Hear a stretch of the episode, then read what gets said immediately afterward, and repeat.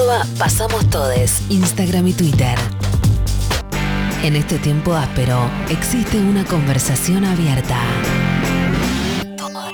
Pasamos todes. Una comunidad disidente en permanente construcción.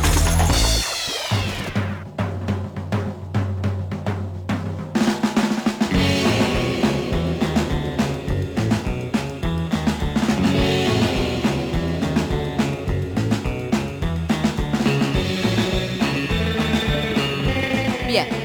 Esto es Pasamos Todes, estamos hablando del alivio. Acá la pregunta es ¿qué te alivia? Y de qué te alivia también podríamos preguntar, pero eso ya no estaba en el guion, ¿no? Me estoy excediendo. No, Como así siempre, como, siempre. Lo que tiene este programa es que cuando planteamos una consigna o una pregunta, también abarca lo que está alrededor de esa pregunta, esa consigna. Recién digo, decía, che, no nos pasemos de alivio a disfrute, Relajo. de A relajo. placer, a relajo, No, pues son otras cosas. Nos estábamos imaginando ya sentaditas como con un vinito, ¿no es Claro. cierto?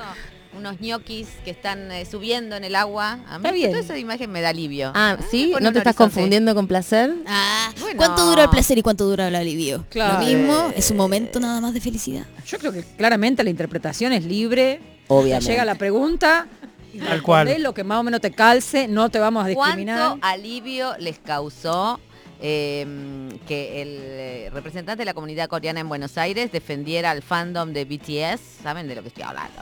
Más o menos. Y dijera, le dijera a Villarruel, en 200 caracteres fuiste capaz de concentrar xenofobia, racismo, eh, no me acuerdo qué más, ignorancia. Era como un combo. Me encantan a mí esas respuestas rápidas, ¿no? Concretitas. Eh, sí, porque Villarruel dijo si, mm, bueno, no sé, vieron el último tuit, ¿no? ¿Están en la coyuntura o no están en la no, coyuntura? no pero me lo, no. Me lo puedo imaginar. ¿Cómo Sí, sí, bardeó. Villarruel decía, ay, si hubiera sabido que iban a saltar así por un japonés este, pintado de rosado. No. ¿Coreano? Sí, sí, es coreano. Eh, y a- Ah, Alejandro Kim saltó Ese. y les dijo, eh, Este, de- usted debe estar perdiendo mucho tiempo o debe usar mucho tiempo de su agenda no, con... sí, le dijo, el eh, medio punto del PBI de Corea depende de BTS. Así que si no te gusta el que está pintado de rosado, por ahí hay otro que te está haciendo la colimba. A lo mejor seguro te gusta más, ¿no? Alejandro Kim, eh, bueno, un genio. Lástima que estuvo con Moreno. Moreno y no nos ayudó a esta remontada, la que sí nos ayudó la diputada nacional, Paula Penaca, eh, ahora también diputada electa para el próximo periodo, nos ayudó un montón, como tantos otros legisladores que, bueno, entran en un congreso difícil porque los dos tercios ahí están muy bien marcados. Paula Penaca está en comunicación con nosotros, aquí en Pasamos Todes. Eh, buenas tardes, Paula, ¿cómo estás? Hola, buenas tardes, ¿cómo están? Bueno, muchísimas bien. Muchas gracias por atendernos. Acá Marta Dillon eh, y bueno, el resto de la mesa que ya te irá saludando.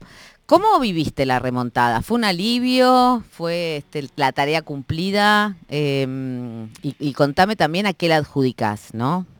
Bueno, yo creo que fue de alguna manera resultado del trabajo que se lleva adelante desde el Ejecutivo, todas las decisiones en materia económica que tomó eh, Sergio Massa en su doble condición de ministro y de candidato. Y creo además que hubo un proceso de asunción de mucha responsabilidad por parte de la ciudadanía, de interiorizarse en cuáles eran las propuestas de los candidatos, de correrse de algún lugar de enojo y de reprobación, que nosotros lo entendemos, lo comprendemos y que aparecía quizás en el primer tramo de la campaña antes de las PASO. Y creo que eso es una señal de madurez política ¿no? del pueblo argentino, porque efectivamente está claro cuál es la propuesta eh, que tenemos nosotros desde Unión por la Patria y está clara cuál es la propuesta que tienen tanto Milei como Bullrich, que quedó evidenciado que son los dos candidatos de Macri, y creo que bueno, que hubo eso, ¿no? Una asunción de responsabilidad, no por quién eligieron votar, sino por interiorizarse en el proceso político, por escuchar las propuestas, por dilucidar cuáles son las consecuencias de esas propuestas, y efectivamente eso dio como resultado eh, que bueno, que Sergio Massa quedara eh, primero en la elección de- del 22 de octubre. Y ese mismo vos- vos ejercicio no- va a no haber que hacer de acá en adelante, ¿no? Perdóname, ¿no, ¿no coincidís entonces que la gente votó por el menos peor, por ejemplo?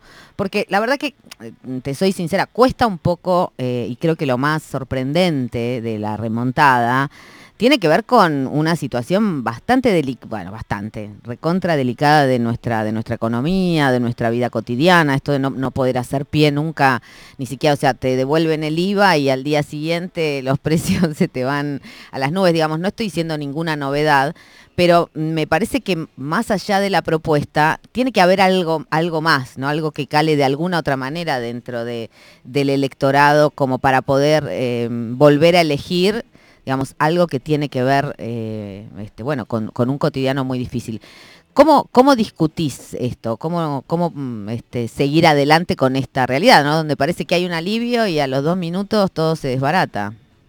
Bueno, ahí hay dos cosas, ¿no? Yo vengo diciendo que hay tantos motivos por los cuales votar como personas, ¿no? Cada elección es una elección individual, seguro que cada eh, votante le pone algo de lo subjetivo, de lo emocional, etcétera. Pero lo que sí digo es que, insisto con esto, todos reconociendo la situación económica en la que estamos, que es producto de una crisis que no empezó con nuestro gobierno, ¿no? Que empezó sobre todo con el endeudamiento brutal que tomó Mauricio Macri con el Fondo Monetario Internacional, que lógicamente y en la historia de Argentina y de cualquier país de la región condiciona la posibilidad de tomar medidas y de tomar decisiones autónomas y soberanas en materia económica. Ese endeudamiento lo hace, lo hizo imponiéndonos esa devaluación después de las PASO, que no fue tan profunda porque hubo ahí una discusión fuerte eh, para que justamente no se perjudicara más aún el bolsillo ¿Vos crees de que la hay, gente. que hay credibilidad o que hay escucha de, de esto que, que se plantea como una resistencia al, al programa del FMI? Me parece que Es hay... que me parece que hay datos concretos. Digo, la devolución del IVA es un dato concreto.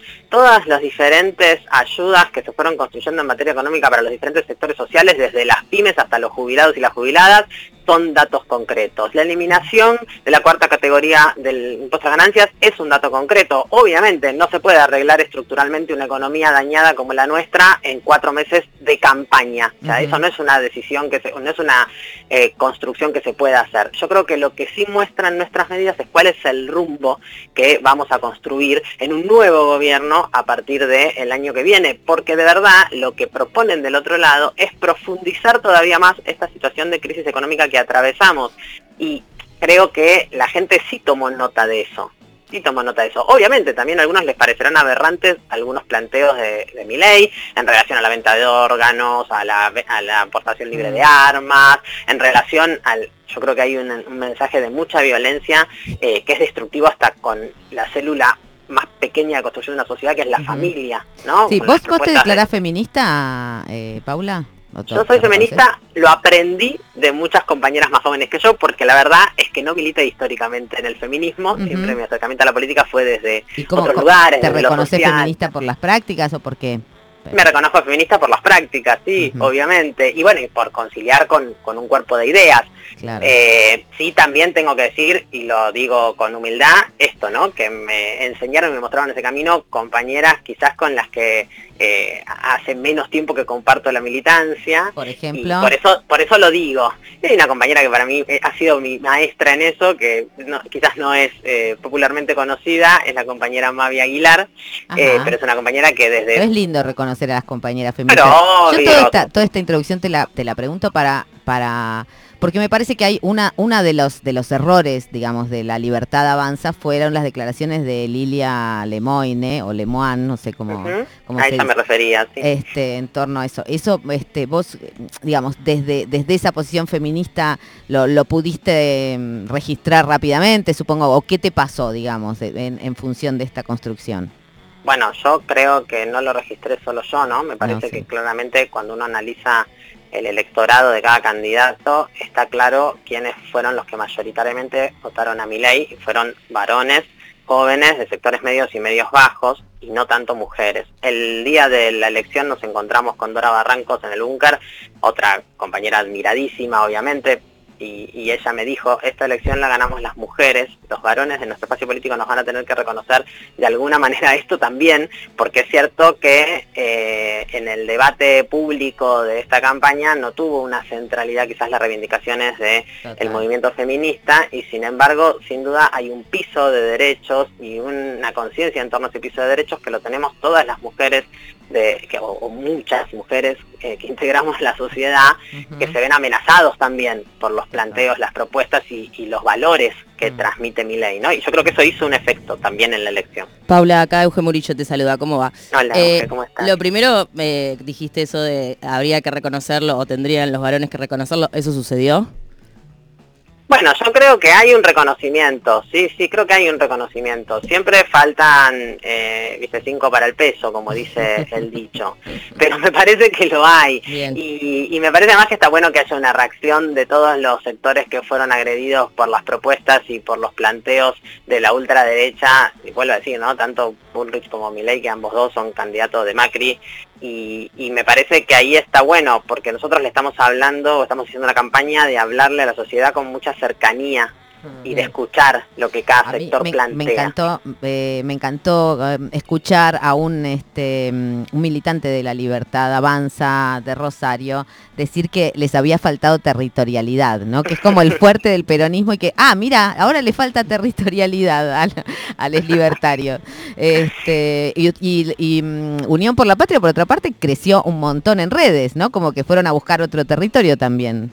Bueno, eso lo viene diciendo Sergio también, ¿no? Como el territorio que no tenemos que descuidar, donde ellos se han hecho fuertes, claramente, y, y han tenido capacidad de interpelar a muchos sectores de la sociedad y que nosotros estamos también creciendo, creo yo, en, en ese, en ese terreno, que, que es importante abordarlo y no dejárselo eh, a, la, a la derecha o a la ultraderecha. Sí, creo que hubo un trabajo también ¿Y- y importante. ¿Qué, tuviste que hacer en redes que no habías hecho antes? Quiero saber, porque acá te digo, en esta mesa hicimos de todo. Nos metimos en TikTok, le contestamos a Villarruel, nos pusimos en ridículo. ¿Qué hiciste en las redes, Paula? Contanos. Bueno, no, no es mi fuerte, ¿no? Yo tengo, vengo de una tradición de militancia, eso más la, la tradicional del peronismo, pero por ejemplo, mm, los compañeros siempre más jóvenes que me ayudan en ese trabajo, una de las cosas en las que me, me insisten es en la cuestión de los videos. ¿no? Me dicen, no, no entendés vos, me dicen. Una cosa es una foto y vos mostrás y podés contar dónde estuviste, y estuviste en 16 lugares en un día, y otra cosa es, eh, digamos, otra forma de interpelar es cuando la gente que está mirando la red te escucha hablar y te escucha expresarte. Así que por ahí tuve que hacer algunos esfuerzos en relación a eso. No llegué al TikTok todavía, pero prometo eh, indagar en eso. Bueno, y te hago la última con respecto, bueno, a, a tu rol como diputada en el Congreso. ¿Cómo ves o cómo imaginás eh, este Congreso que hace un rato decía Marta, con- distinto a los que venías como habitando? ¿Cómo lo imaginás? ¿Cómo te preparás? ¿O qué lectura tenés sobre eso?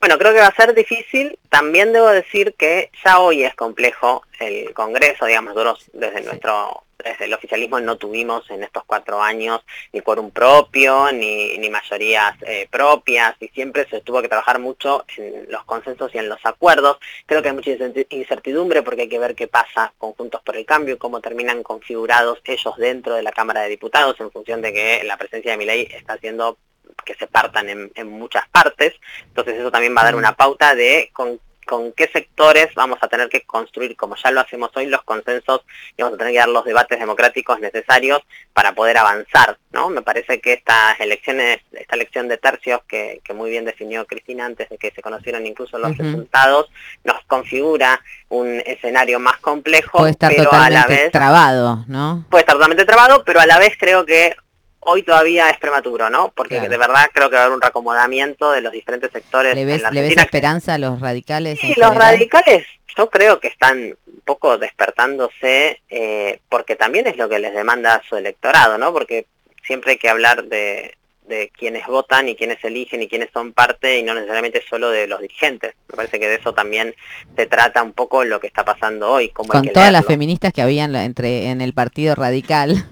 Digo, Es que claro. Sí, ahí se podrían Bueno, hacer alianzas transversales también. Se han hecho, ¿no? Yo a mí me tocó, soy una agradecida a la vida porque me tocó ser parte de la sanción de la interrupción voluntaria del embarazo en el Congreso. Yo recién llegaba al Congreso y la verdad que fue maravilloso ver cómo un montón de compañeras feministas de larga data se daban Ah. a tejer esas redes maravillosas que, bueno, terminaron con la aprobación de la ley, ¿no? Bueno, esperamos entonces una- unas alianzas transversales así, por ejemplo, para defender, eh, no sé, las, este, los bienes de la tierra, para defender las aguas, los ríos Mm. Y, por supuesto, este, a todas las especies, inclusive les humanes que hacemos tanto por arruinarle. Totalmente, pero bueno, va a ser un debate arduo ese que se nos viene, porque Sí. tenemos que lograr una Argentina que se desarrolle, pero que lo haga con una utilización eh, buena de los recursos naturales, de los bienes naturales comunes, así que vamos a también que tener que abrir un poco nuestras mentes para debatir internamente también en, en nuestro partido y Te, nuestro te dejamos grabada, Paula, te, Te lo tomamos tomamos la como palabra. compromiso, ¿eh? como compromiso. Te agradecemos. Comprometida. Perfecto, muchísimas gracias por este contacto y bueno, vamos que queda un tramito todavía. Eso, vamos a meterle con todo. Gracias a ustedes. Que tengan buen domingo. Bueno, y este acá nos quedamos con un compromiso. Bien, vamos haciendo Vamos, archivo. de a poquito. ¿eh? Este era Paula Penaca, eh, diputada, diputada nacional ahora por la Ciudad de Buenos Aires y también diputada electa para el próximo periodo. Y lo que estamos escuchando es Hall de Christian Loeffler. Me, voy a interiorizar ahora, a ver. Yo también. No, no, no, conozco ese tema. Te va a aliviar, me parece. ¿eh? Ay, sí, ya estoy sintiendo algo, una calma.